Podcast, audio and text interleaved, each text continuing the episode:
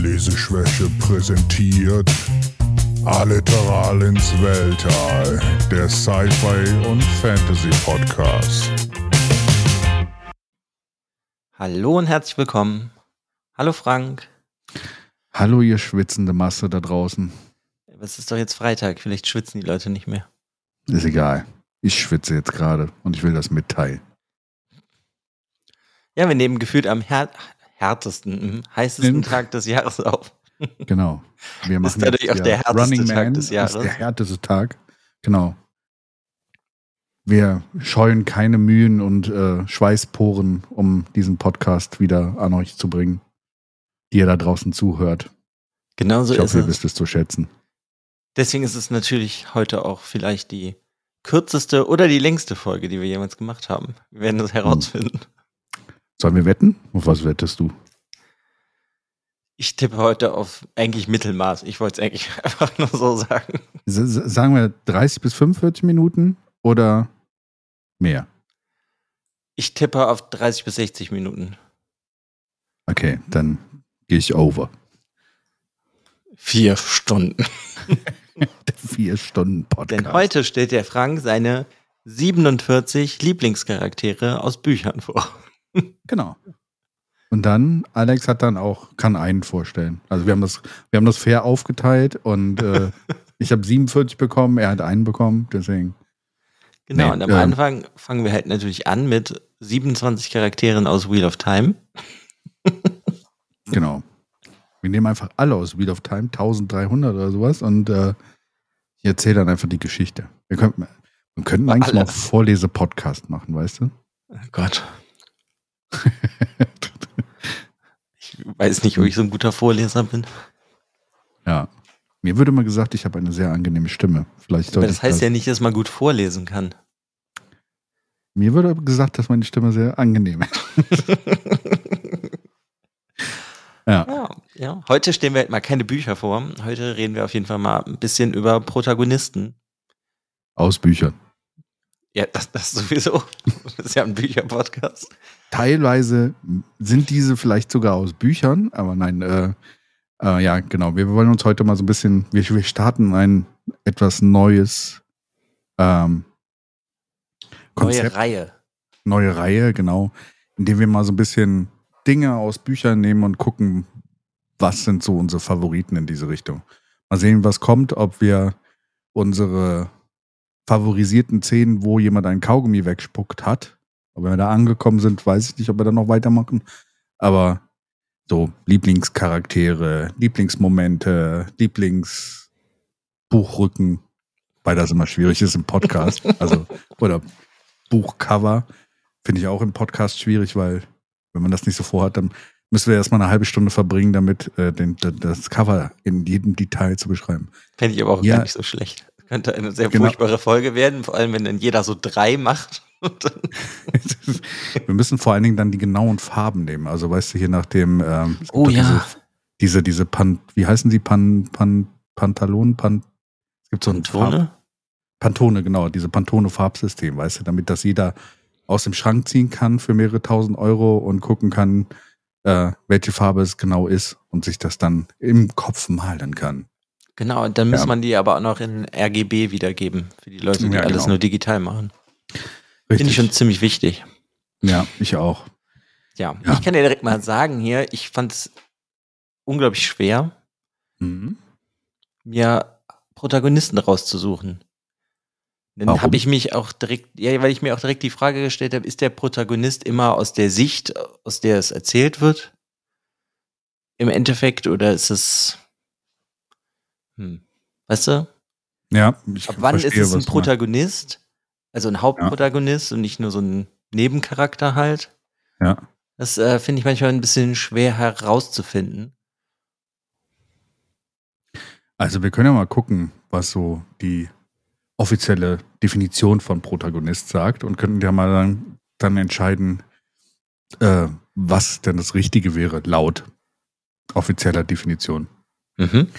Der Protagonist, Protagonistes, Haupt- oder Ersthandelnder aus, kommt aus dem, Griech, äh, aus dem Altgriechischen, äh, bezeichnet in der griechischen Tragö Tra Tragödie den Darsteller der ersten Rolle, gegebenenfalls von Deuteragonist und Tritagonist, also das ist der zweite und dritte. Ähm, der Gegenspieler eines Protagonisten wird als Antagonist, wird der Gegenhandel bezeichnet. Heute Ja, wird der das Protagonist in. Literatur und Film die Hauptfigur, der Held eines Romans, einer Erzählung oder eines anderen literarischen oder Fil äh, literarischen filmischen Werkes verstanden und ganz allgemein die Hauptrolle in einer Handlung oder Handlungsreihe. Das Mhm. heißt, es ist schon die Hauptfigur. Es kann natürlich Ja. sein, wenn die Story über eine Hauptfigur äh, ist und von jemand anderem beschrieben wird, ist die Frage, wer es dann ist. Der Beschreibende oder das trotzdem die Figur, über die es hauptsächlich geht. Ja, und wenn du jetzt Geschichten nimmst, was ich ja, seitdem ich das angefangen habe zu lesen, immer als Beispiel nehme für irgendwas, Wheel of Time, wer ist denn da der Protagonist? Da gibt es mehrere. Ja, Also das meine ich ja, halt, das einfach ist halt. Weil, weil doch mehrere jetzt, Antagonisten. Also eigentlich gibt es einen Protagonisten, das ist Rand. Und der Antagonist ist der dunkle Herrscher auf der anderen Seite. Das sind die zwei großen Gegenspieler. ja, aber dann in dem einen Buch, wo er dich vorkommt, Ja, aber ich meine jetzt auf die Handlung gesehen, aber es ist trotzdem so, das Overarching kann man halt sagen, dass die beiden quasi These und Antithese sind. Und okay, also selbst bei, bei, so ein, bei so einer Reihe würdest du sagen, er ist der Protagonist. es kommt immer darauf an, wie man es betrachtet. Ja, das, das Overall, ist das ist ja das, was ich meine. Trotzdem würde ich halt immer noch sagen, dass die anderen auch Protagonisten sind für ihre Storys. Und als andere Frage, die ich nämlich dann noch hätte, weil ich mich das auch gefragt habe, wen würdest du denn als Protagonisten festlegen aus das Lied von Eis und Feuer? Äh, Rob Ist es Stark, denn Jon Snow? Rob Stark, Jon Snow, ja, das ist eine gute Frage. Ja, ich meine, Rob Stark kann es nicht sein, der stirbt. Eigentlich ist es hier, äh, ich habe den Namen vergessen von der Königin, Daenerys? Daenerys. Im Ja, hauptsächlichen Sinne geht es, geht es um, am, am hauptsächlichsten um sie. Ja, eigentlich halt das, nee, das ist es halt. Es ist halt komplett geteilt. Du hast halt nicht mehr, meine ich, Leseanteile bei Daenerys, sondern Jon Snow ist ja eigentlich auch ein Hauptcharakter. Oder Tyrion Lannister ist ja eigentlich auch ein Hauptcharakter, sobald er dann in den Fokus Ja, ja. rückt. Das sind einfach nur so Sachen, die habe ich mich dann halt gefragt. Ja. Ist ein bisschen schwieriger bei, bei, bei Büchern, die halt eine Reihe sind. Weil bei Reihen, also bei einem Buch kannst du es immer relativ einfach abschätzen, würde ich sagen. Weil, ne, Mhm. aber bei Reihen wechseln die Protagonisten, je nachdem, welche Perspektive du hast. Das kommt aber auch dann von dem Perspektivwechsel in der Geschichte. Mhm. Ja, fand ich Deswegen. nur halt dadurch irgendwie einfach schwer, sich, also, oder mich dann generell dann oft festzulegen. Mhm. Weil selbst bei einem einzelnen Buch, wo ich gleich einen Charakter dir vorstelle, ist das Buch eigentlich auch geteilt. Er ist nur ein Protagonist. Es gibt auch noch den anderen Protagonisten. Mhm. Okay. Ja, spannend. Also es ist auf jeden Fall Auslegungssache. Deswegen äh, ist es auch so interessant, das, glaube ich, zu machen. Mhm. Deswegen, ja, ich wollte das ja auch nur sagen, direkt, dass das, mir das relativ schwer gefallen ist dadurch, weil ne, bei manchen Reihen ich dann überhaupt nicht wusste, wer jetzt wirklich der Protagonist ist. Wie schwer ist es dir dann zusätzlich noch dazu gefallen, dass es eine sehr zeitliche, situa situative Sache ist? Also, dass der einer der Lieblingsprotagonisten jetzt vielleicht in ein paar Monaten schon wieder jemand anderer sein kann? Ja, das ist natürlich nochmal ein ganz anderes Problem, weil wenn ich darüber nachdenke, gibt es auf jeden Fall irgendwie, ich nehme jetzt, oder da kann ich einfach Jon Snow mal nehmen. Ich mag Jon Ja. Snow total gerne oder Daenerys, Mhm. als ich das mit 12 oder 13 angefangen habe zu lesen. Und wenn ich halt jetzt an früher denke, war das so, waren die halt meine Lieblingscharaktere, sag ich mal, aus dieser Buchreihe auch. Jetzt Mhm. weiß ich es nicht mehr, weil ich seitdem das letzte Buch rausgekommen ist, nicht mehr, nichts mehr davon gelesen habe. Das ist jetzt halt auch schon Ja. elf, zwölf Jahre her, ja. We- Weißt du, was ich Ja. meine? Das ist halt auch nochmal ein ganz anderes Problem. Ja, okay. Ich habe versucht, äh, mich wirklich auf Overall, also die Charaktere, die mir so meine ganze Geschichte, äh, also die ganze Zeit, in der ich schon Bücher lese, immer noch am meisten am Herzen liegen. Hm. Zu nehmen. Das ändert sich, also es kommen natürlich immer wieder Bücher, wo ich die, wo die, wo ich die Protagonisten sehr cool finde und sowas, aber so diejenige, die so meine All-Time-Fave habe ich eigentlich genommen. Hm, Wo ich okay. immer wieder noch eine neue Story über diese lesen könnte. Wenn es welche gäbe. Hm. Oder vielleicht gibt es sie auch. Okay. Ja. Ja, dann fang doch mal an. Soll ich anfangen? Wir wollten drei jeweils vorstellen, ne? So Ja, machen wir gucken, erstmal. genau, mal gucken, wie lang es ist. Wenn wir bei zwölf angekommen sind oder sowas, war es zu kurz. nee, ähm, aber wir haben keine wirkliche Sortierung, ne? Also Nö. der, der jetzt als erstes kommt, ist jetzt nicht unbedingt weniger Pro Lieblingsprotagonist als der nächste etc. Die haben alle ihre Sachen. Auf Platz, jetzt sage ich doch Platz, auf als erstes oder fangen wir an mit äh, genau, Aravis Kale. Wer? Siehst du? Aravis Kale ist ähm, ein Charakter aus Büchern von Paul S. Kemp Mhm.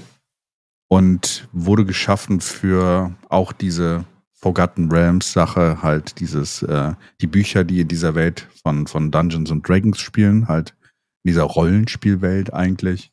Und äh, wurde halt von Paul S. Kemp erfunden.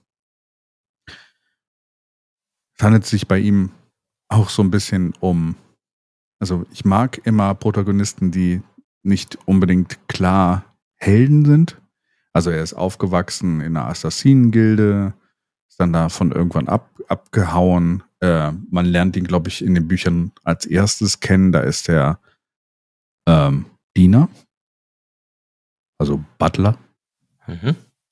Und die Leute, für die er Butler ist, werden angegriffen in dieser Story und fast ähm, tödlich verletzt. Und äh, da wird dann klar, dass derjenige hier noch ein bisschen eine andere Backstory hat oder eine andere Werdensgeschichte, was er vorher gemacht hat. Das ist Aravis Kale. Okay. Und was macht den Hm. besonders? Was den besonders macht, ähm, mehrere Dinge. Also, ähm, wie gesagt, es ist nicht so der ähm, gut und böse Charakter, ne? Also du hast keinen guten Charakter. Er ist sehr eigen. Er ähm, definiert sich selber nicht in gut und böse, sondern in was er rechtens findet und was, was er findet, was nicht passieren soll. Das ist aber, wie gesagt, eine sehr persönliche Einstellung von ihm. Ähm, er lernt auch irgendwann seine Gottheit kennen. Also er, er wird nachher der Auserwählte eines Gottes, der Mask heißt. Also er ist nachher ein Auserwählter von Mask. Und das hat nichts mit der Spielereihe zu tun, ähm, sondern das ist der Gott der, ja, sagen wir mal, des Verborgenen, des äh, Schattens. Also der, der, der Lord der Schatten eigentlich. Also Mhm. eigentlich der Schutzpatron für alle Assassinen etc., Diebe. Ähm, und in diesem, um in diesem, also in, in, für die ist der quasi der Gott.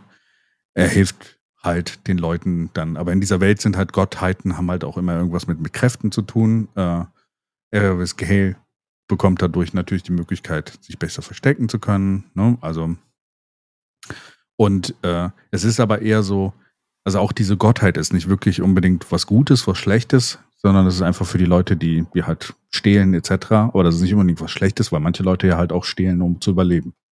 Mhm. Und trotzdem hat er einen sehr großen Ehrenkodex für sich selber und es gibt immer so ein bisschen äh, den, äh, den sehr humoristischen oder sagen wir mal, ähm, die kabbeln sich immer gegenseitig, würde man hier in der Gegend sagen. Also die, also es ist kein wirklicher, dass der Lord der Schatten, also Mask, sagt, hey, ich bin deine Gottheit, du musst mir jetzt zu Füßen liegen und mir die Füße küssen, sondern es ist so auf Augenhöhe. Also auch Erebus Kale sagt, folgt ihm nicht wirklich so und unterwirft sich nicht, sondern sagt, ähm, ich folge dir erstmal widerwillig, aber ich will immer noch meinen eigenen äh, Willen behalten und ich will mich selber, will selber bestimmen, was ich machen kann. Mhm. Und das entwickelt sich immer weiter in dieser Story. Also am Anfang ist er dieser Butler, dann kommt er raus, dass er irgendwann dieser Assassinengilde war. Was cool ist, ist, es entwickelt sich, er baut dann auch selber irgendwann äh, einen Orden dazu auf. Er lernt noch ein paar andere Leute ähm, kennen. Riven ist so einer seiner Freunde, in Anführungszeichen. Also, das ist eher so auch so ein harter Haudegen, der, ich glaube, ein Hund oder zwei Hunde hat, hat und immer ziemlich sauer wird, wenn man irgendwie Tiere misshandelt oder sowas, dann wird er da er sehr, sehr böse und es entwickelt sich dann. Die Welt geht irgendwann, wird irgendwann ähm, in, äh, kommt eine Invasion von so Schattenwesen, also die Shadow war. Und ähm, da kommt es dann darauf an, dass RSK halt sehr stark auch in die Welt, in das Weltgeschehen eingreift, etc. Und diese Entwicklung, also bis zu dem Punkt, wo es dann nachher sogar um seinen Sohn geht, etc. Ähm, und um Glauben, etc. Äh, sehr gut dargestellt. Und deswegen hm, okay. ist das so ein Charakter, der mich sehr berührt hat, also den, den, dem ich gerne folge, weil, wie gesagt, es ist nicht gut und böse bei ihm. Hm. Also ich mag gerne Ambivalenz in Charakteren. Das wirst du auch merken bei meiner, bei meinem, bei meinen Charakteren, die ich dir vorstelle wahrscheinlich. Okay. Ja. Ja, ähm, warte mal, lass mich mal gerade meine Notizen aufrufen, dann kann ich dir auch noch ein bisschen. Äh, es ist heute einfach viel zu warm. Wollte ich nochmal erwähnt haben. Ähm, also das erste Mal, dass Aravis Cave vorkam, war im November 2000. Ähm, im, äh, in einer Zeitschrift, glaube ich, eine kurze äh, Geschichte, in der eine Short Story um, Another Name for Dawn hieß die, glaube ich, die Story. Da kam er im November 2000 das erste Mal vor. Dann äh, gab es eine Serie ähm, in dem Forgotten Realms, die über Sembia ging. Quasi, das ist ein Ort in dieser Welt. Und dort war halt eines, es war eine Anthologie von verschiedenen äh, Autoren und eine Story war halt über, von, über diesen Scale geschrieben. Und dann ging es dann nachher zu über, dass er ähm, quasi dann auch eigene Geschichten, eine eigene Reihe bekommen hat, dann die zweite und äh, das, äh, also die Era of Escape Trilogie und als nächstes die Twilight Ward äh, Trilogie, ähm, wo er halt quasi dann hauptsächlich drin war und an sein Schaffen dann äh, mitbekommen hat. Es ist leider schon seit langer Zeit nichts mehr vorgekommen, weil das Ganze von Wizards of the Coast gemacht wurde die haben sich irgendwann entschieden, dass sie nicht mehr wirklich Bücher veröffentlichen wollen. Hm. Also sind fast pleite gegangen. Ich habe jetzt auch gelesen, ich habe dir auch mal von Dragon Drachenlanze oder sowas, glaube ich, auch mal erzählt. Mhm. Aus der Reihe hätte ich fast auch jemanden genommen, aber bei Drachenlanze ist es so, dass jetzt sogar neue Drachenlanze-Bücher rauskommen, die von den Autoren selber quasi äh, ähm, gesponsert werden. Also dieses, ich hatte dir ja mal die Bücher von Margaret Weiss und Tracy Hickman vorgestellt. Und die machen jetzt auch eigene Bücher. Deswegen Blizzard of the Coast bringt nichts mehr so wirklich raus. Deswegen ähm, kommen auch leider keine Eravis Scale Bücher mehr raus. Ich hoffe, dass der, der, der Autor mal vielleicht irgendwann die Rechte dazu bekommt oder eine Möglichkeit dazu bekommt. Also es ist selten, dass die Leute wirklich ihre Charaktere behalten durften, mhm. dass dann vielleicht nochmal ein Buch zum rauskommt. Weil das letzte war noch relativ offen gestaltet. Okay, okay. Was ist denn dein Charakter, dein erster Charakter, den man vorstellen will? Tja, äh, mein erster Charakter, den habe ich dir im Endeffekt schon mal vorgestellt. Der ist aus Kafka am Strand von Haruki Murakami. Und das ist der Hauptcharakter, der eine. Der nennt sich hm. Kafka Tamura. Also mhm. er heißt wirklich Kam Tamura und Kafka den Namen gibt er sich selber. Und das ist halt ein Jugendlicher, der von zu Hause, ja, der haut im Endeffekt wirklich ab von zu Hause und will da nicht mehr bleiben, denn er flieht vor einer Ödipus-Prophezeiung seines Vaters. Also, Und, dass er auf seine Mutter fixiert ist? Ja, die Prophezeiung des, des Vaters ist, dass er seinen Vater tötet und mit seiner Mutter und seiner Schwester schlafen wird. Ach so, okay. Das ist die Prophezeiung von ihm. Ja, das erfährt man jetzt später irgendwann im Buch. Aber das ist sozusagen diese Prophezeiung, die er kriegt. Aber weswegen ich den halt eigentlich toll finde, ist dieses, er führt im Endeffekt Selbstgespräche mit, mit Krähe, einer imaginären Person. Und die ähm, gibt ihm immer wieder Mut und sagt ihm, du bist der kräftigste 15-Jährige auf der Welt und du kannst es schaffen. Und Kafka macht das, was ich halt beim Lesen unglaublich gerne mache, fliehen irgendwo anders hin. Und er verkörpert das einfach komplett für mich. Weil er aus seinem Leben halt, was er halt zu Hause hat, ob er jetzt da mega glücklich ist und keine Lust hat, in die Schule zu gehen, ist das eine. Also das finde ich jetzt für mich relativ unwichtig. Aber einfach zu fliehen und so ein komplett neues Leben sich irgendwie aufzubauen, ohne irgendwas zu haben und sich halt nur auf sich selber verlassen können. Ja, und sich so durchzuschlagen. Das finde ich einfach irgendwie mega toll und hier ist das halt auch so. Er ist eigentlich nicht der einzige Hauptcharakter, weil, sag ich mal, die andere Hälfte des Buches ist aus der Perspektive von einem anderen geschrieben. Mhm. Aber ja, für mich ist er halt dann in dem Fall halt wirklich der Hauptcharakter. Weil er muss halt irgendwie erwachsen werden und seinen eigenen Weg im Leben finden. Und das ist das, wo ich irgendwie immer wieder total gerne zurückkehre, so gefühlt mindestens einmal im Jahr. Und dann mhm. lese ich dieses Buch, weil es halt irgendwie es hilft mir immer so ein bisschen zu fliehen von der eigenen Realität. Mhm, okay. Und das finde ich ist irgendwie unglaublich stark mit diesem Charakter. Und dann kann man sich halt irgendwie auf so immer so verschiedene Punkte in der Geschichte halt fixieren. Also so geht mir das. Oder verschiedene Punkte, die ich dann halt beim jeweiligen Lesen irgendwie stärker finde. Und diese komplette Entwicklung, die er durchmacht, auch mit seiner ganzen Geschichte, die ihm dann passiert. Und dann ist da halt noch so magischer Realismus irgendwie so eingebunden, dass manches auch nicht so komplett deutbar ist. Das macht es einfach, macht der einfach unglaublich stark für mich und er muss halt trotzdem halt die richtigen Entscheidungen treffen. Aber die richtigen Sche Entscheidungen, das ist halt irgendwie nicht was, was du generell bestimmen kannst, sondern die richtige Entscheidung ist ja so perso ja, personenabhängig. Mhm. So, die richtige Entscheidung für mein Leben wäre ja nicht unbedingt die richtige Gesch äh, Geschichte, Entscheidung für dein Leben. Mhm. Und das finde ich einfach, macht der mega stark. Ja. Das ist so der erste Charakter. Würdest du sagen, dass der, also hast du den Charakter wegen des Charakters selber ausgewählt oder wegen der Story, die da drumherum mit ihm passiert? Er ist halt so miteinander verwoben, ne? Mhm. Ich finde okay. ihn, er ist halt einfach, ja, der stärkste 15-Jährige der Welt. Und deswegen finde ich ihn irgendwie einfach super cool, weil er halt in einem Alter, wo ich mich nichts getraut habe, sage ich mal im Gegensatz zu ihm, traut er sich halt alles. Okay. Und danach ist es dann natürlich verwoben noch mit der Story. Hat sich denn über die Zeit, ich meine, das Buch ist jetzt auch schon was älter, ähm, und du hast es jetzt wahrscheinlich schon einige Male gelesen. Also sechs Mal mindestens. Hat sich denn da auch so ein bisschen deine Einstellung zu ihm geändert dann über die Zeit? Also hast du, du hast ja eben gesagt, es gibt andere Aspekte, auf die du Wert legst.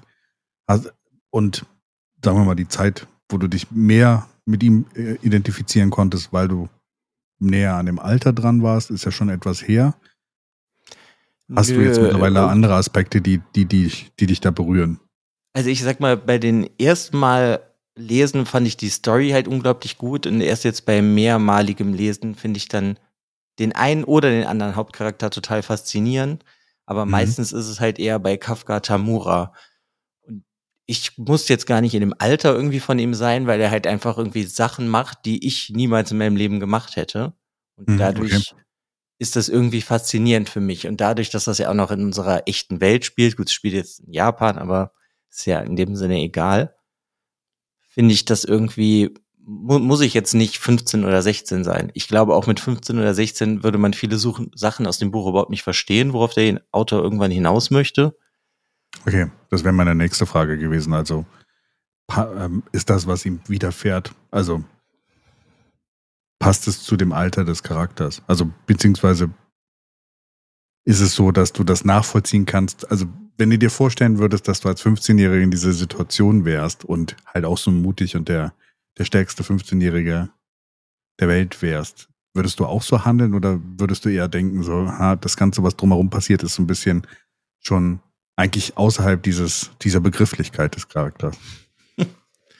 Tja, das ist eine gute Frage. Also ich weiß nicht, ob ich so handeln würde wie er. Ich kann viele Sachen irgendwie nachvollziehen, weil er geht dann halt direkt am Anfang des Buches aus Tokio weg in eine andere Stadt und da er hat sich jetzt so ein komplettes Szenario überlegt, wie er kann er da das, wenn die Polizisten ihn fragen, warum er da ist, so dass er das alles erklären kann. Und er wohnt dann am Anfang in, ja, einfach in einem Hotel. Wie heißt mhm. das für Jugendliche? Herberge? Jugendherberge. Jugendherberge? Ja, weiß ich nicht, ob es wirklich sowas ist. Und äh, Also er sucht Japan sich aber, heißt die meisten Hostels. Ja. ja, Hostel dann einfach. Aber er versucht sich trotzdem irgendwie so einen geregelten Tagesablauf zu machen direkt. Und das fand ich, finde ich total faszinierend, weil ich das teilweise heute noch nicht mehr hinkriege. Mhm, okay. Also es ist quasi die Ort geordnet, also quasi der, das, das Streben dieses Charakters, was dieser Charakter darstellt. Also er ist sehr strebsam, dass er halt weiß, wo er hin möchte und sich deswegen rigoros. Ja, nee, er weiß ja eigentlich nicht, wo er hin möchte, sondern damit er selber nicht verloren geht in dem, was er tut, Okay. sucht er sich halt diesen geregelten Tagesablauf, damit einfach manche Sachen so feststehen. Weißt du, Okay, er dann steht auf, er geht frühstücken, er geht ins Fitnessstudio. Dann wird er, dann beschreibt, oder ja doch, er beschreibt ja dann im Endeffekt, er hat dann diese und diese Übungen gelernt, damit er fit bleibt, weil er muss ja der kräftigste 15-Jährige bleiben, damit halt diese, Aber er ist sehr diszipliniert in den Sachen, die er macht. Das meinte ich. das ja, Ja, also zumindest in Disziplin. den körperlichen Sachen. Ja, also in dem oder auch in dem Tagesablauf. Ne? Also dass er dann so diszipliniert ist, dass du das bewunderst, vielleicht auch in diesem Charakter. Hm, weiß ich nicht. Ich finde es einfach faszinierend. Halt so wie der Charakter dann halt auch ist. Okay. Also, weiß ich nicht. Es sind halt wirklich immer so verschiedene Aspekte, worauf ich mich irgendwie, oder wo ich mich super gut fallen lassen kann mit dem. Und ja, es ist einfach irgendwie so eine Reise, die ich mich niemals getraut hätte, die er irgendwie so vollbringt. Mhm, okay. Und es ist dieses, ja, weiß ich nicht, wo gehört man im Leben hin und so, was er halt irgendwie in irgendeiner Form sucht als Hauptcharakter, was mir halt irgendwie unglaublich zusagt. Okay. Spannend. Hm. Kafka. Bei dem Buchtitel oder bei dem Namen muss ich immer an den anderen Kafka denken. Den mag ich auch gern. Ich kann es nicht ganz beurteilen. Ja, das war auf Etwas jeden muss Fall mein, mein erster. Was ist denn dein zweiter? Mein zweiter ist jemand, über den wir schon mal gesprochen haben. Und Überraschung. Äh, auch da kommen Dinge wieder, über die wir. Es wird wahrscheinlich häufiger passieren, weil wir halt auch sehr viele Bücher genommen haben, die wir sehr gerne mögen in den ersten paar Folgen. Deswegen könnten Charaktere vorkommen, die wir schon besprochen haben. Mein zweiter Charakter ist Eric von Melanie Bonnet. Und ähm, ist halt etwas, also ist lustigerweise so, dass ähm, ich irgendwann auch- auch mal den Autor von dem letzten Charakter, also von den Büchern, wo der letzte Charakter her war, mal gefragt hatte, wo er seine Inspiration gesammelt hat. Und Michael Moorcock und Eric von Melanie Bonnet war quasi auch eine Inspiration für Erebus Cale. Deswegen kommt Ere, ähm, Eric von Elric von Melanie Bonnet jetzt an der zweiten Stelle vor. Elric ist halt so ein bisschen ähm, als Charakter so eine Antithese. Ne? Wir haben ja in einer Folge, die, die auch findet, wo wir die Bücher besprochen haben, schon mal ein bisschen drüber gesprochen. Er ist halt eigentlich äh, jemand, der so aus seinem Volk rausfällt, weil er schwächlich ist, Albino, der Albino-König.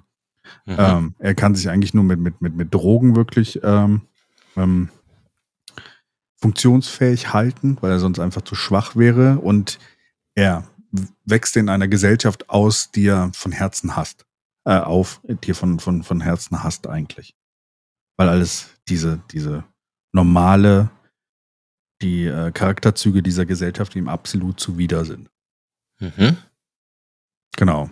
Und dadurch, dass er da sich aus dieser Gesellschaft rausschwingt und irgendwann halt auch, er hat auch diesen, ähm, diesen äh, Gott des Chaos, äh, Arioch, äh, wie er ja so, äh, wie er in den Büchern heißt, was halt auch sehr stark an diese Beziehung zwischen Erebus und Mask erinnert. Das heißt, du halt dann Elric dort und äh, Arioch, der eigentlich das, der Lord des Chaos ist und halt äh, König der neuen Höllen oder sonst irgendwas. Ne? Also, aber auch die beiden haben eher so ein, sagen wir mal,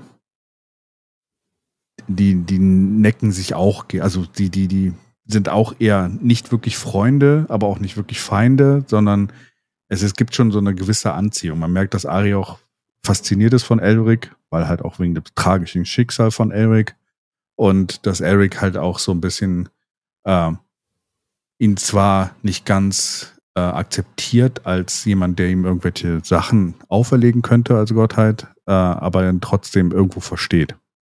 Mhm. Also so ein ähnliches Verhältnis wie eben. Genau, eigentlich genau dieses deswegen, man merkt, dass es da so ein bisschen Hm. von inspiriert ist. Aber was Nee, ist sie- denn, Ja. ist er denn, was hat er denn für Charaktereigenschaften? Wie ist er denn so zu anderen Menschen?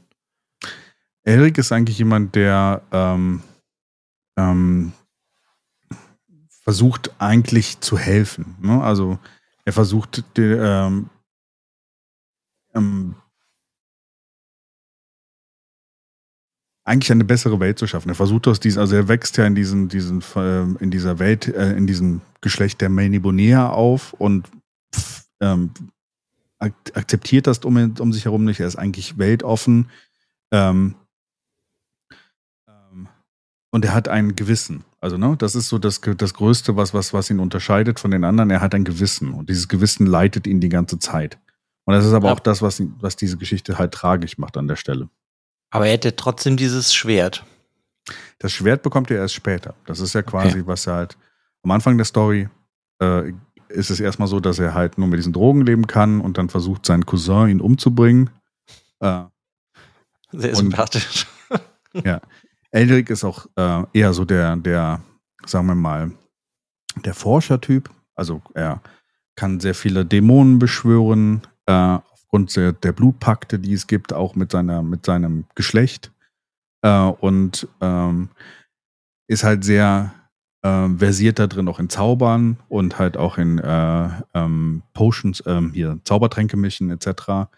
Aber er ist nicht, äh, im, im Endeffekt ist er in, in, äh, innerlich auch nicht so, dass er wirklich gut oder böse ist, sondern er strebt eher zu dieser Balance. Weißt du, er ist halt von beidem was. Er ist ein Jedi. Durch, ja, die Jedi sind ja auch eher nicht in der Balance. Das ist ja irgendwas in der Mitte. Aber dadurch, dass er dann, also irgendwann äh, kriegt er dann Sturmbringer. Äh, Sturmbringer hilft ihm quasi über seine körperlichen Schwächen hinwegzukommen.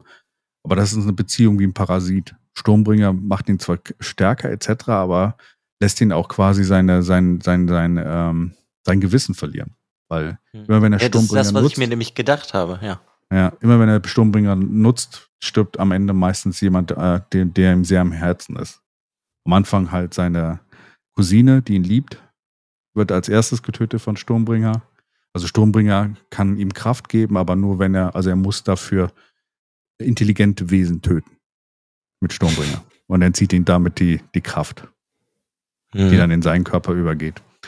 Und ähm, es ist so eine tragische Geschichte. So. Also das Streben, Eric sucht eigentlich immer nach der Balance. Er sucht nach seinem, äh, er sucht nach seiner Bestimmung. Was, was, was, wozu ist er da? Und das ist so, glaube ich, diese, diese Suche, die, die sehr interessant ist. Ähm, die, der Charakter selber von, von, ähm, äh, von Elric hat Moka auch selber mal gesagt, dass es auf einem Bertolt Brecht-Charakter äh, beruht. Ach, Aus echt? der, äh, ja, aus der Dreigroschen-Oper. Ach, Oder krass. Dreigroschen. äh, Also aus der Dreigroschen.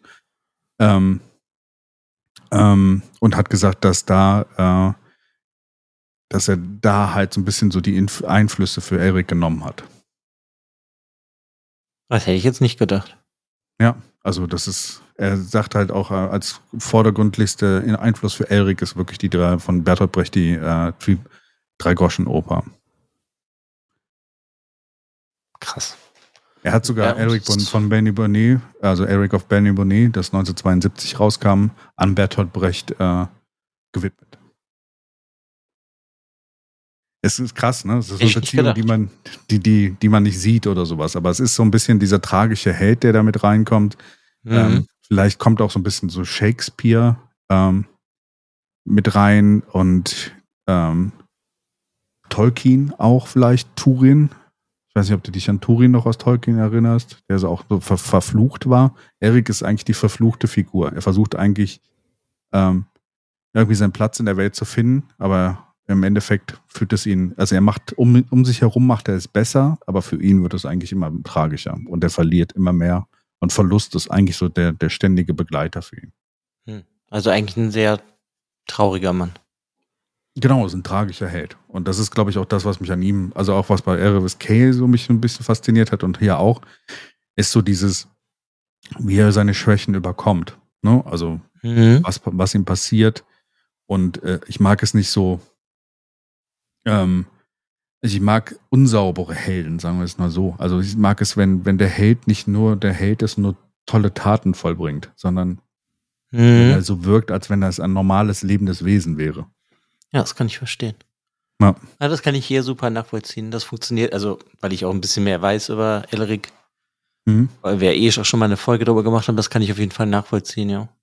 Es Ja. hat, hört sich eh generell, der ist ja wie so der Prototyp-Charakter danach irgendwie gefühlt für Fantasy-Bücher geworden.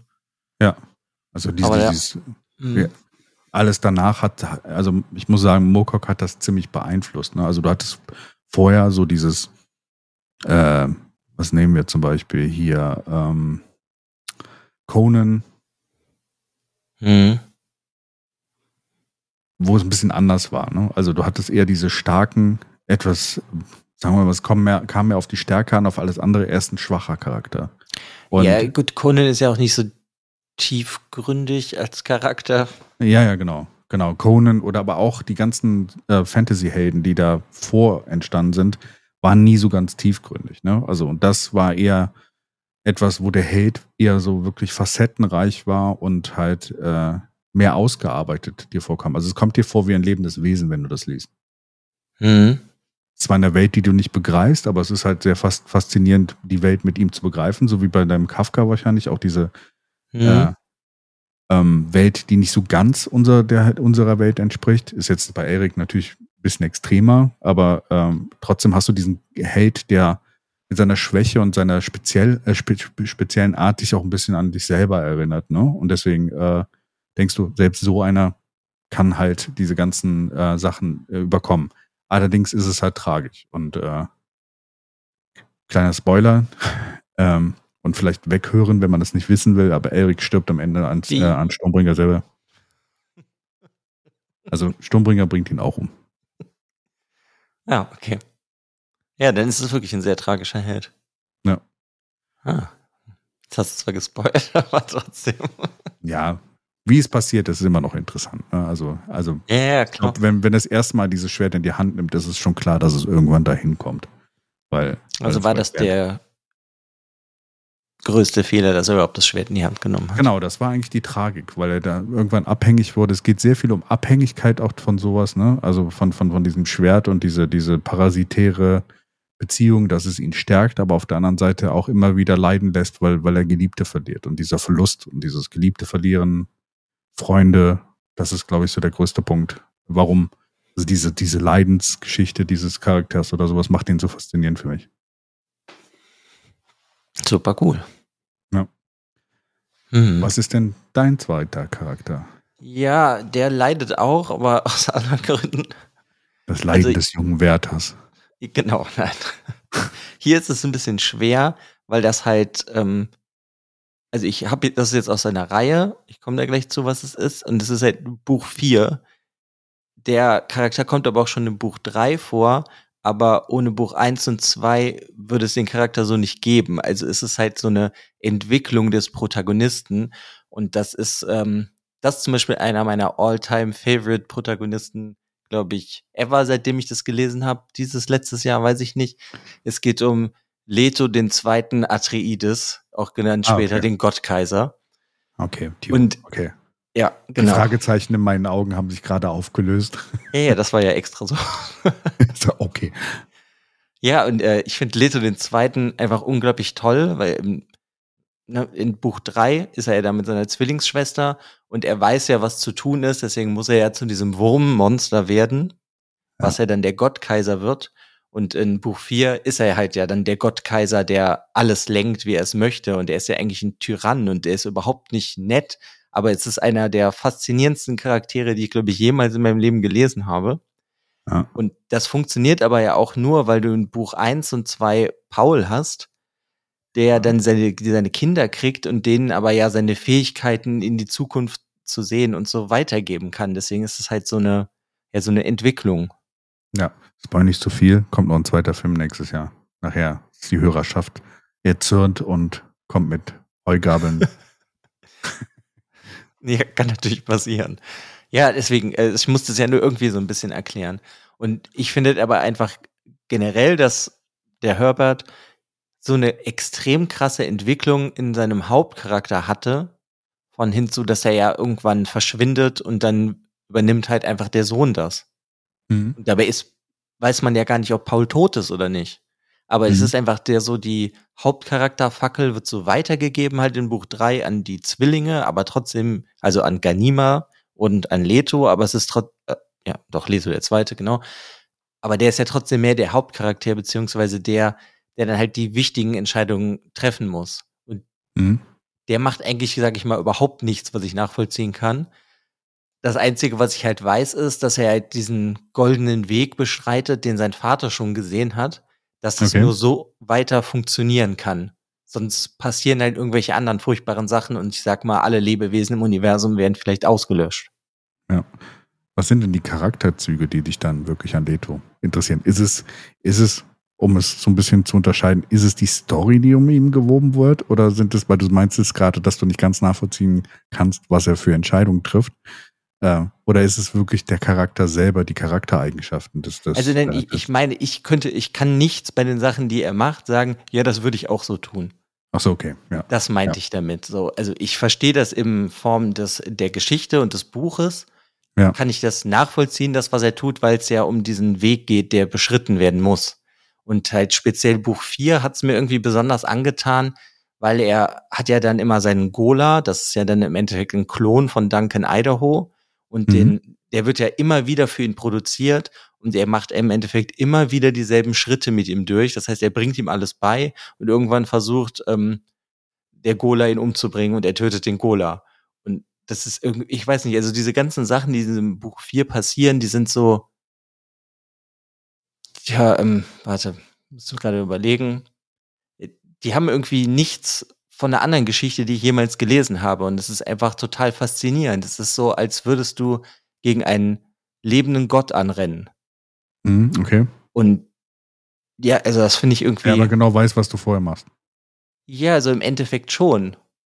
Ja. Und diese ganzen Gespräche, die sind halt irgendwie in irgendeiner Form so höchst philosophisch, aber man ja. kann sie irgendwie sehr gut nachvollziehen, die die halt dann der Gott Kaiser mit den anderen führt. Ja. Und ja, das ist einfach, glaube ich, mit der faszinierendste Charakter, den ich irgendwie, glaube ich, jemals gelesen habe. Okay. Also weil die Welt auch so ein bisschen anders ist, ne? Also, also ja, du, die Welt weiß ich nicht. Hättest du irgendwo einen Charakter, der irgendwie vielleicht ein bisschen vergleichbar wäre mit, mit, mit Leto dem Zweiten?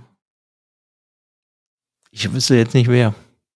Also bei ihm ist ja auch nicht wirklich zu sagen, ist er gut, ist er schlecht. Er, er macht halt diesen goldenen Weg, ne? Und das ist so, so die Entscheidung, die er trifft. Ist er, ein, er ist schon ein Tyrann, oder? Also. Er ist ein Monster. Er ist der komplette ja. Tyrann.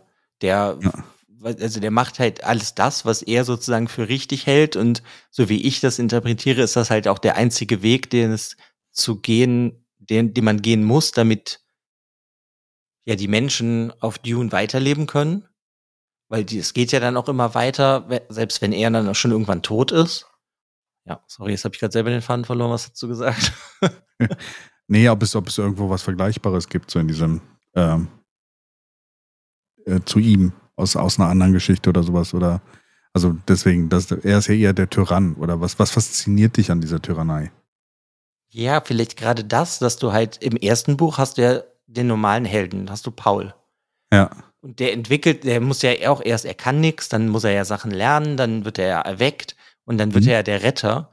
Und gerade das, dass du halt diese komplette Geschichte, wo du dann ja vielleicht vom ersten Buch her denkst, die geht in diese Richtung, dass er die Charaktere aber halt in eine ganz andere Richtung dann entwickelt und dass er das dann halt auch weitergibt an die Kinder, beziehungsweise Buch 4 spielt ja 3000 Jahre später als Buch 3. Ja. Also das finde ich da mit dem Protagonisten super spannend, weil es geht halt irgendwie um ein Ziel, was erreicht werden muss, damit es die Welt weiter existiert. Aber es muss dafür ganz viel in Kauf genommen werden. Und das mhm. hat, das muss alles nicht schön sein. Ja. Das, ja, ich da ist, glaube ich, so ein bisschen mehr halt die generell so die, ja, die Geschichte der Atreides vielleicht seit Paul, mhm. die mich da fasziniert. Und ich finde einfach am faszinierendsten, dass halt dann ein junger Mensch er ist ja Mensch, ein junger Auserwählter, ich weiß es nicht, wie man den bezeichnen soll, halt diese Entscheidung trifft. Ich werde jetzt zu einem Wurmgott und lebe 4000 Jahre. Mhm. Und gebe halt eigentlich so gut wie alles auf, was er selber ist, nur damit die, ja, in dem Fall sage ich es einfach mal, die Menschheit weiter leben kann. Das finde ich super Ja. faszinierend. Okay, ich versuchte, habe nur gerade versucht zu ergründen, ob, ob die Geschichte dich da fasziniert oder ob wirklich der Charakter dich sel selber fasziniert. Also deswegen, Ja, ist halt auch so eine Mischung. Und Ja. deswegen meine ich ja, ist das halt ohne die anderen Charaktere aus den Büchern davor, würde es wahrscheinlich nicht so gut funktionieren. wäre der halt sehr langweilig, aber deswegen, da ja in ihm selber auch noch die ganzen Erfahrungen seiner ganzen Vorfahren stecken, Mhm. ist er halt trotzdem in irgendeiner Form auch noch Paul. Ja. Ja, ich weiß nicht, also so dieses ganze Szenario finde ich da halt unglaublich faszinierend. Generell, wo Herbert seine, seine Geschichte halt, in welche Richtung er das lenkt, das finde ich immer faszinierender in dieser Reihe. Ja. Du bist ja auch noch nicht, bist du fertig mit der Reihe? Nee, ich habe das fünfte jetzt letztens gelesen. Okay. Es fehlt mir eigentlich nur noch von Herbert halt das sechste. Das letzte. Ja, gut, es gibt ja von danach noch. Ja. das ist ja die zweite Trilogie von Herbert und der letzte Band, den hat er ja nicht mehr geschrieben, der hat ja dann seinen Sohn mit einem anderen zu Ende geschrieben. Ja. Mhm. Ja, Ja. spannend. Interessanter Charakter. Mhm. Finde ich auch. Ja, es ist, äh, was mir aufgefallen ist, es ist manchmal ein bisschen schwierig, so Charaktere selber von, von der Story zu, zu trennen bei Büchern. Ne? Also. Wenn- wenn wir Ja, jetzt gut, klar. Lieblingsprotagonisten sprechen oder sowas, ist natürlich immer auch die Geschichte, die da drum passiert. Und äh, da, da kommt es dann halt auch immer auf die Geschichte an oder sowas. Wenn du jetzt den Chara gleichen Charakter vielleicht in einer anderen Geschichte hättest, deswegen meinte ich jetzt so, fasziniert dich die Tyrannei oder fasziniert sich das von, von, der, von der Story her? Ja, es ist Ähm. halt aber auch nicht diese Tyrannei, sondern es ist halt dieses, im End, also am meisten ähm, faszinieren mich diese philosophischen Gespräche mit Gott. Okay. Ah, okay. Aber das ist ja er, weil er halt einfach so viel weiß und so und wie er halt generell alles ausspielt. Selbst seinen Mhm. eigenen Tod, dass er weiß das ja im Endeffekt alles schon. Ja. Finde ich irgendwie sehr faszinierend. Aber ja, ich glaube, du kannst das ja sowieso nicht in dem Sinne trennen. Sonst sind es ja einfach eher irgendwie nur so Ja, sehr ja. simple Sachen, warum du diesen, warum man den Protagonisten sehr cool findet. Äh, hübsche Haare hat er. Ja. Aber äh, ich meine, da kann ich schon mal hier kurz einen Honorable Mention reinwerfen. Das ist dasselbe, glaube ich, was mich sehr fasziniert an Rand. Ja. Weil er ja auch, sag ich mal, in sehr kurzer Zeit zu diesem gottartigen Figur geworden ist. Und er muss ja Entscheidungen treffen, die er als Mensch gar nicht so treffen wollen würde. Aber weil es ja hier darum geht, dass du das Böse aufhalten musst, dass halt nicht die ganze Welt untergeht, muss er ja auch sehr viele Sachen machen, also zumindest bis, ich bin jetzt bei Buch 9, also in den ersten acht Büchern, ähm, die er eigentlich halt gar nicht so treffen möchte. Und obwohl er weiß, dass vieles vielleicht menschlich oder so gesehen nicht richtig ist, muss er das ja so machen. Also dich fasziniert dann die Börde des Hauptcharakters. Ja, Also auch. noch. Das ist ja, Also wird ja ja auch drin. Oder ist Ja. da ja auch drin. Okay, ja. Cool. Schon honorable Menschen. yeah. Ja. Siehst du? Äh, 60 Minuten wird schon knapp. Ja, habe ich auch gerade gesehen. Ähm, ja, kommen wir zu meinem letzten Charakter. Hast du eine Vermutung? Matt. Nein. Hm. Mein letzter Charakter wurde 1987 erschaffen und war eigentlich in der ersten Buchreihe, in die er vorkam, ein Nebencharakter. Der Dunkelelf? Genau. Genau. Der war erst ein Nebencharakter?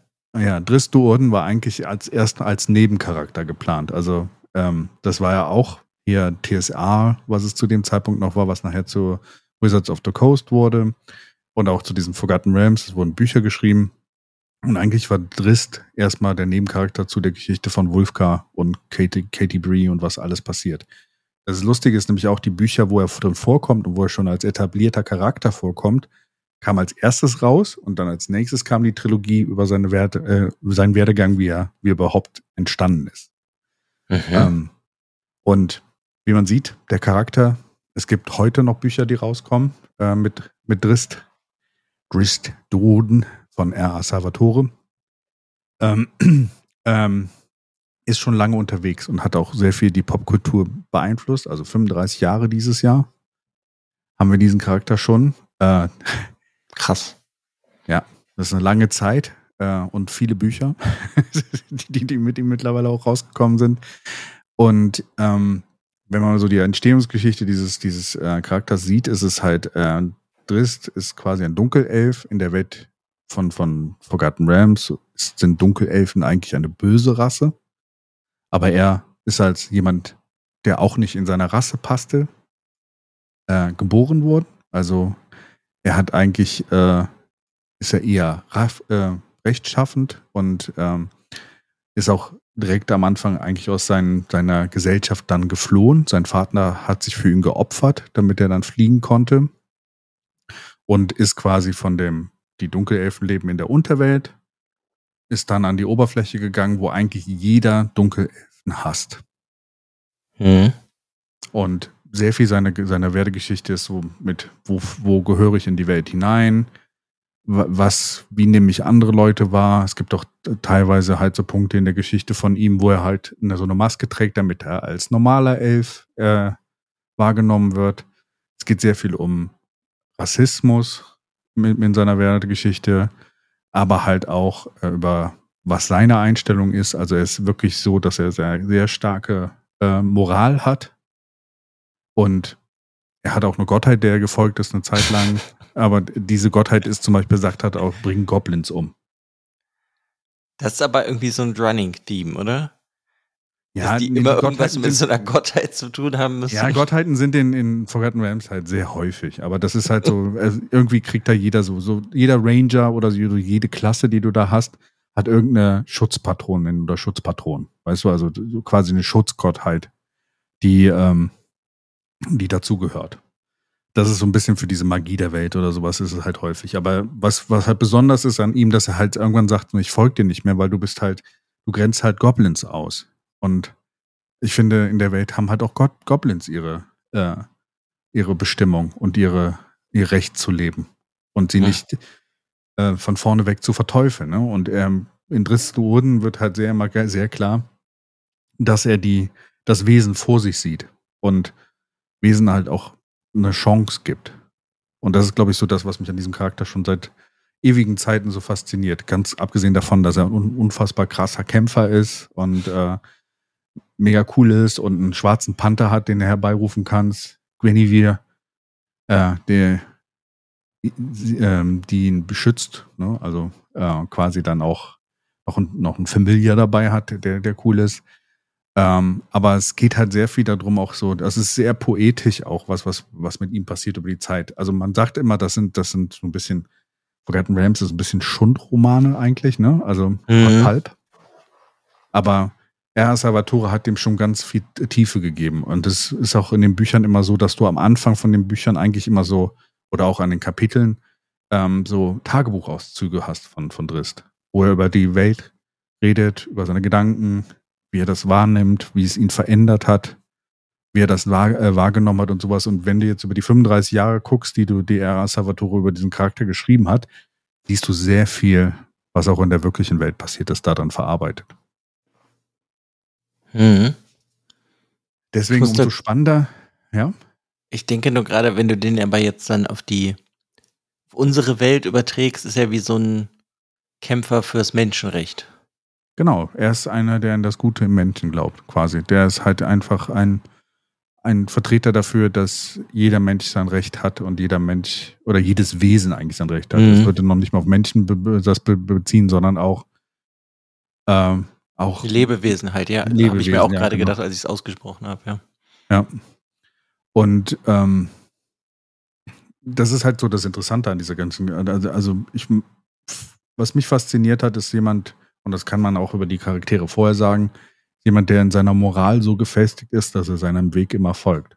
Und selbst auch wenn er zwischendrin vielleicht mal den Weg verliert, findet er irgendwann wieder darauf zurück. Und das ist, glaube ich, so dass der Punkt, der mich an Drist sehr stark fasziniert hat.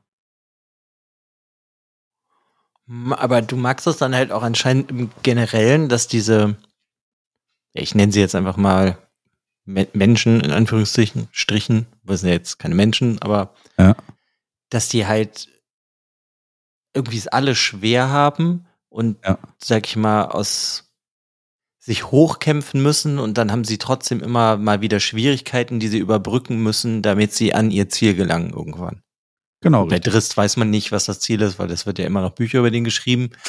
Weiß man Genau. ja nicht, was da noch passiert, aber obwohl der ist ja auch schon mal gestorben, oder nicht? Äh, er selber ist nicht gestorben. Alle anderen um ihn herum sind irgendwann mal Ja, gestorben. oder alle anderen, okay, dann war es so rum. genau. Die dann 300 Jahre später wiederbelebt wurden oder so. Ja. Mhm. Also er ist ja, also gehört einer Rasse an, die auch unheimlich lange lebt. Und der verliebt sich halt relativ Anfang in, am Anfang seiner Story in jemanden, in einen Menschen, also Menschenfrau, die halt eine normale Lebenserwartung hat. Und er lebt 800, 900 Jahre und sie nur 60, 70, 80, je nachdem, wie gut die sanitären Einrichtungen sind und die Krankenhäuser in der Welt. Also nicht besonders Das gut. ist dieses Highlander-Ding. Ja, dieses Highlander. Du hast diesen, die eine Seite, die halt lange lebt und eigentlich immer wieder neu lieben lernen muss, ne? Und äh, das auch ändert. Äh, und das, das ist auch so, so ein sehr großes Ding in dieser Story. Was ein bisschen Mhm. ausgehebelt wird an vielen Stellen, aber das hast du halt häufiger. Ah. Deswegen, also diese ganze Werdegeschichte von ihm und sowas. Und wie gesagt, ich finde es super spannend, dass dieses Jahr halt auch ähm, ein Sammelsorium von all seinen äh, Tagebücheinträgen als eigenes Buch rauskommt. Von Drist. Ja. Also alles das, was geschrieben wurde in diesen Tagebucheinträgen, kommt als gesammelter Band raus, wo nur diese Tagebucheinträge drin sind. Das wird sehr spannend. Krass. Weil- ja gut, wirst du ja dann da sehr mal vorstellen. Da frage ich mich jetzt auch schon, wie das ist.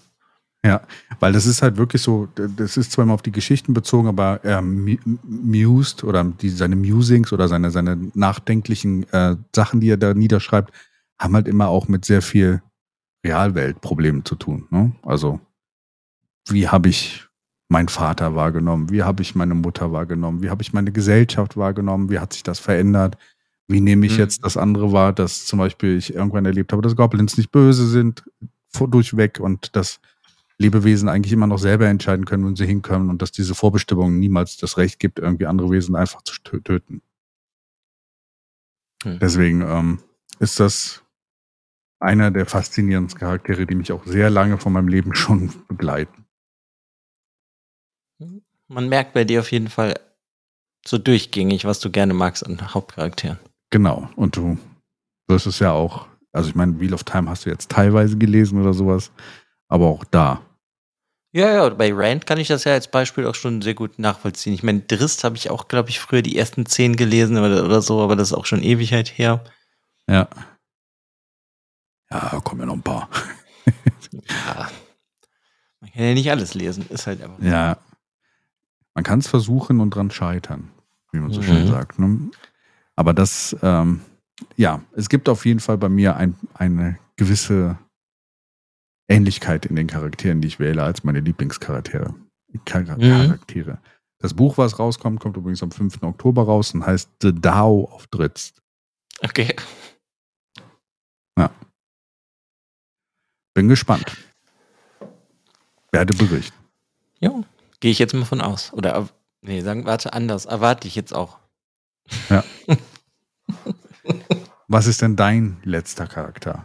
Ja, das ist auch wieder so ein Ding, so wie bei allen bin ich mir nicht sicher, ist das wirklich ein Hauptcharakter im herkömmlichen Sinne. Das ist nämlich, also der Charakter heißt, ich spreche es 100 pro falsch aus, Kogito Choco. Okay. Kleiner Hinweis, wir, wir nennen die Folge jetzt einfach um und sagen Charak mal unsere Lieblingscharaktere oder Charaktere, die uns faszinieren. Und schon brauchen wir nicht mehr mit Protagonisten zu arbeiten. Tada. Ach nö, warum ist doch okay? Es sind ja in irgendeiner Form Protagonisten, aber wie wir am Anfang gesagt haben, ist es halt manchmal nicht so einfach. Ja. Hier geht es auf jeden Fall um Kogito und der kommt in sechs Romanen vor von Kenzaburo Oe. Und was den für mich ganz besonders macht, und ich kenne auch noch gar nicht alle Romane, ist, dass das das alter Ego ist von Kenzaburo Oe. Und dass er mit diesem Charakter irgendwie Sachen aus seinem eigenen Leben verarbeitet. Und das finde ich ganz spannend. Aber dadurch bin ich mir irgendwie ein bisschen unsicher, ist das denn ein richtiger Hauptcharakter? Weil es ist ja eigentlich der Autor. Weißt du, was ich meine? Aber er ist ja schon der Hauptcharakter, der die Erfahrung des, also es ist so ein bisschen autobiografisch dann, oder? Ja, wo, wobei, also ich habe mal, ich habe, glaube ich, jetzt zwei, nee, drei Bücher gelesen mit dem und ich bin mir einfach nicht sicher, dass das auch alles so eins zu eins stimmt, was er da sagt, was dann halt da passiert ist, sondern dass er halt irgendwie echte Ereignisse in seinen Büchern halt verarbeitet, weil er das, sag ich mal, für seinen Seelenfrieden braucht. Aber ich glaube nicht, dass alles komplett autobiografisch ist. Weil es einfach zu fantastisch ist oder weil du Nee, aber es ist halt eigentlich überhaupt nicht fantastisch. Es sind irgendwie so alltägliche Dinge. Ich weiß einfach nur nicht, ob, ob er das einfach wirklich macht. Okay. Es kommt mir teilweise einfach nicht so wirklich vor. Denn Warum? So, weiß ich nicht, es kommt mir irgendwie einfach manche Sachen nicht so vor, oder manche Sachen stehen halt auch dann auf Wikipedia vielleicht ein bisschen anders. So. Mhm. Okay. Aber ich also bin aus da der jetzt, Geschichte, aus einer Wernsgeschichte, okay. bin ja halt auch nicht allwissend, aber das finde ich ist halt irgendwie total faszinierend, dass der Autor sich ein alter Ego geschaffen hat und der halt einfach ein ganz normaler Mann ist. Und Ja. der hat ge- eigentlich so die ähnlichen Probleme wie der Autor selber. Er ist halt verheiratet und er hat ein Kind, das geistig behindert ist. Ja. Ja, im, Endeffekt geht's in den Büchern auch immer wieder darum. Oder halt um andere Sachen aus seinem Leben. Zum Beispiel ist der letzte Roman, der ist es der, der mir, glaube ich, seitdem ich den gelesen habe, 2019, der bleibt mir irgendwie immer im Kopf. Und der heißt Der nasse Tod. Und das ist, der Untertitel ist Roman über meinen Vater. Und da geht's halt darum, dass er eigentlich ein Buch schreiben will, aber er schreibt nicht das Buch, sondern er geht halt da, wo sein Vater, dahin, wo er herkommt und sein Vater auch und die, ja, erlebt wie so Erinnerungsfetzen und was dann seine Mutter noch ihm über seinen Vater erzählt und wie sein Vater gestorben ist. Der ist nämlich in so Fluten ertrunken. Und ja, ich weiß auch nicht, dieser Charakter ist einfach, ich finde den ganz, ganz toll, weil er damit halt seine eigenen Probleme, glaube ich, verarbeiten kann Mhm. ohne, ja, ich, das ist ja noch nicht mal was Schlechtes, aber ohne halt mit jemandem darüber zu reden. Also jetzt nicht, ich will das nicht abwerten, dass Reden doof ist und Schreiben gut, aber Mhm. ich finde das irgendwie super faszinierend. Und das macht es irgendwie zu einem Hauptcharakter, den ich einfach gar nicht mehr vergessen kann. Weißt du, Mhm. weil der ist sich irgendwie so in mein Gehirn eingebrannt und das finde ich total faszinierend und spannend. Ist so ein bisschen die Konversation mit dir selbst, ne? Mhm. Also quasi, indem du das verarbeitest und äh, das externalisierst, quasi, was du erlebt hast, vielleicht, oder vielleicht auch manchmal bringt er sich dann halt auch, wie du sagst, du weißt nicht unbedingt, ob das alles so passiert ist, wie es da drin vorkommt. Vielleicht versucht er sich halt manchmal in diese Situation auch rein zu versetzen, um für sich auch äh, Einsichten zu gewinnen dann an der Stelle. Äh, und dieses Konversation mit sich selbst ist das, was dich fasziniert an dem Char- Charakter. Also, dass er quasi sich so extern externalisieren kann. Mhm. Ja, und dass du halt deine eigenen Ängste oder Wünsche, glaube ich, halt so verarbeiten kannst. Das finde ich ist irgendwie so ganz spannend. Und äh, in diesen Büchern passiert jetzt auch irgendwie nicht so, also es ist halt überhaupt nicht so Fantasy-spannungsmäßig, sondern es ist halt irgendwie, es dümpelt meistens so ein bisschen vor sich hin. Aber Mhm. irgendwie ist es genau das, was ich total faszinierend daran finde. Okay. ist zum Beispiel in dem ersten Buch, also ich hoffe, das ist das erste, das heißt A Personal Matter auf Englisch. Und da geht's halt um das, um, um ein psychologisches Trauma oder sein psychologisches Trauma, dass sein Sohn halt mit einem Gehirnschaden ins Leben gekommen ist. Mhm. Das ganze Buch geht darüber. Und Okay. halt über seinen Sohn. Und dann geht's halt auch darüber so, weißt du, die, diese Fragen, die man sich dann stellt, ist es denn gut für den Jungen, dass er lebt oder nicht? Bis hin zu, weißt du, sollte er sterben, leben, sowas. Und er stellt ja dann auch so essentielle Fragen, also an sich selber und lässt den Leser halt dann dadurch daran teilhaben. Und dadurch ist es halt ein Roman, aber irgendwie trotzdem was ganz Persönliches. Mhm. Und das ist das, was mich, glaube ich, daran mega fasziniert. Und das geht halt dann immer so weiter. In der Nasse Tod, da geht's dann halt auch darum, dass der selber halt als Autor halt ja auch richtig alt geworden ist. Er ist schon über 70. Er ist nicht mehr so wie früher und so. Ja, es wird so halt das ganze Leben von ihm irgendwie verarbeitet. Was mich jetzt noch interessieren würde, ist der Charakter, den er da, wie hieß er nochmal, der Charakter? Cogito Choco, aber Okay. das spricht man sehr wahrscheinlich anders aus. Ist es, würdest du sagen, dass es ein voll etablierter Charakter ist oder sind es nur so per, ähm, ähm, Blickpunkte auf sein Leben? Also, Ja, das meine ich ja damit. Ich glaube, also das, das meinte ich eben, ich glaube, dass er halt den aus sich erschaffen hat, aber dann teilweise noch irgendwelche Sachen hinzugefügt hat. Zumindest also er fühlt ist sich vollständig etabliert. Also er fühlt sich Mhm. schon als eigenständiges Wesen an. Weißt Ja. du, man kann das ja, es kann ja auch passieren, dass du halt einfach dann immer nur so Fetzen aus deinem Leben verarbeitest und der Charakter selber aber nicht wirklich rund ist. Aber du würdest sagen, also ist doch ein Cha runder Charakter, wo, wo er vielleicht dann noch ein bisschen was dann Mhm. da hinzugefügt hat, damit es so wirkt. doch sehr rund, hat auch halt viele Makel. Also er fühlt sich wirklich wie ein echter lebender Mensch an. Okay, das war der Punkt. Okay, cool. Aber trotzdem finde ich, kann, also kann ich mir halt einfach nicht sicher sein, dass das halt alles eins zu eins aus dem Leben von dem Autoren ist, Mhm. sondern vielleicht hat er halt auch noch irgendwie was noch schlechter gemacht oder doch besser gemacht, als es in der Wirklichkeit ist. Oder Sachen vielleicht hinzugefügt, einfach damit Mhm. es realistischer wirkt. Ja. Ja, genau. ja, cool. Spannend. Ja, So da sind sie durch. Eine Stunde, fünf Minuten. Ich habe gewonnen. Ähm, ja, kurz fassen. Äh, ist auf jeden Fall nicht unser Charakter. Ähm, Geht doch noch. wir können länger, aber dann sind es auch meistens noch lange Bücher. Wie würdest du denn, wie hat es denn funktioniert, so die erste Folge in dem Format? Also ich glaube ganz gut, Okay. würde ich jetzt mal schätzen. Ist natürlich jetzt, sag ich mal, bei dir ähm, was ähnlicher, deine Sachen, die du dir ausgesucht hast. Mhm. Das merkt man. Also ist jetzt vielleicht nur für mich mein Eindruck. Bei mir ist es sehr unterschiedlich, aber mit sehr ähnlichen Elementen. Ja, war auf jeden aber Fall ich spannend. finde es eigentlich sehr cool. Deswegen wird, also ich bin auf jeden Fall gespannt, wie wir das weitermachen können. Ich glaube, Ja. wenn wir das nächste Mal so eine Folge machen, kümmern wir uns dann mal halt um Nebencharaktere. Das wird schwierig, weil da immer die Abgrenzung relativ schwierig ist, aber ja, da wird es vielleicht ein bisschen kürzer, weil Nebencharaktere teilweise äh, auch nicht unbedingt ja so lange vorkommen müssen in Geschichten. Das können ja müssen so nicht, aber es reicht ja dann theoretisch vielleicht ja auch einfach, wenn der Nebencharakter oder ein Charakter halt in dem Buch dann irgendwas gemacht hat, was du ganz toll findest. Hm? Deswegen Okay. ist ja nochmal eine ganz andere Herangehensweise vielleicht. Bin, mir würde mich jetzt einfach mal interessieren, bin ich auch, bin ich irgendwie sehr gespannt drauf. Ja. Weil ich ja jetzt schon schwierig fand, mir Sachen rauszusuchen. Weil ich hätte Ja. auch einfach nur Charaktere von zum Beispiel Murakami nehmen können. Das stimmt, ja. Ne? Weil da finde ich relativ viele Charaktere sehr toll, aber die sind dann auch alle sehr ähnlich. Ja. Da merkt man dann auch immer den Autor dann in den Charakteren. Das ist vielleicht, Ja. kann man das auch mal besprechen. Was mich, äh, also wenn, was mich interessieren würde, wir haben ja so ein paar Themen, die wir in der Art und Weise aufbearbeiten wollen, in Zukunft geplant. Was mich interessieren würde, falls hier jemand zuhört, schreibt uns gerne an. Äh, wenn ihr auch Ideen habt oder gerne hören würden, äh, hören würdet, äh, von aus eurer Perspektive, wo unsere Präferenzen liegen in Bezug auf Bücher. Ne? Also alles ist möglich.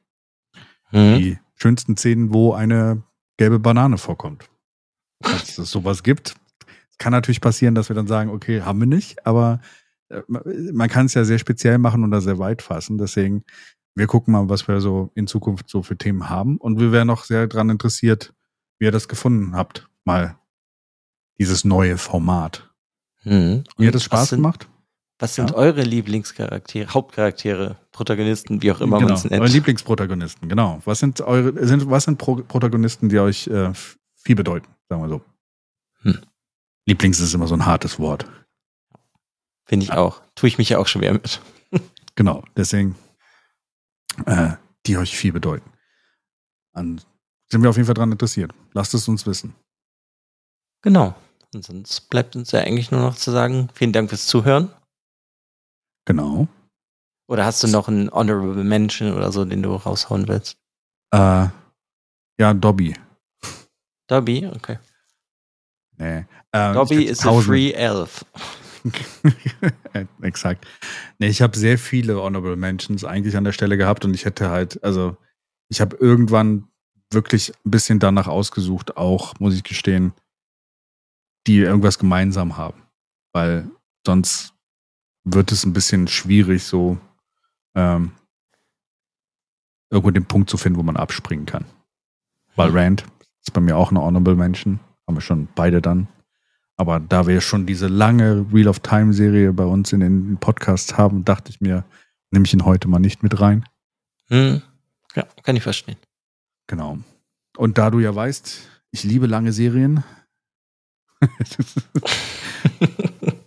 gibt es da einige, über die ich viel erzählen kann. Aber es würde mich auf jeden Fall interessieren, was, was unsere Hörerschaft so sagt und äh, hoffe, von euch zu hören.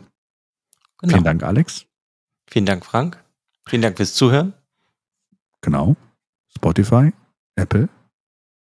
Gibt uns gute Bewertung. Tschüss. Tschüss.